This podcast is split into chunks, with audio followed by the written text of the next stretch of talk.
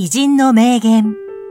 人生が豊かになる、一日一元。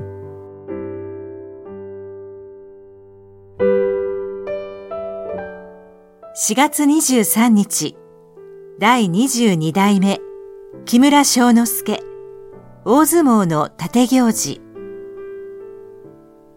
行事も力士も親方衆も、昔からの相撲の方、行事の方を後世に伝えるよう努力し、教会はそれができるような体制を作るよう頑張ってもらいたいものだ。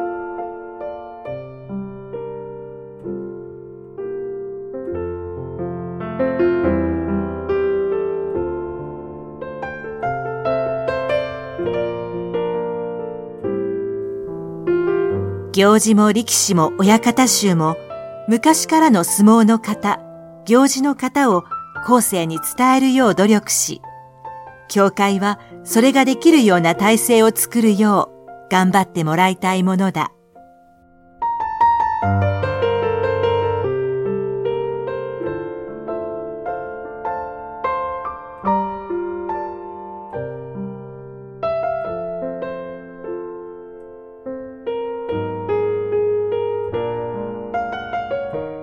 この番組は、提供、久常圭一、プロデュース、声ラボでお送りしました。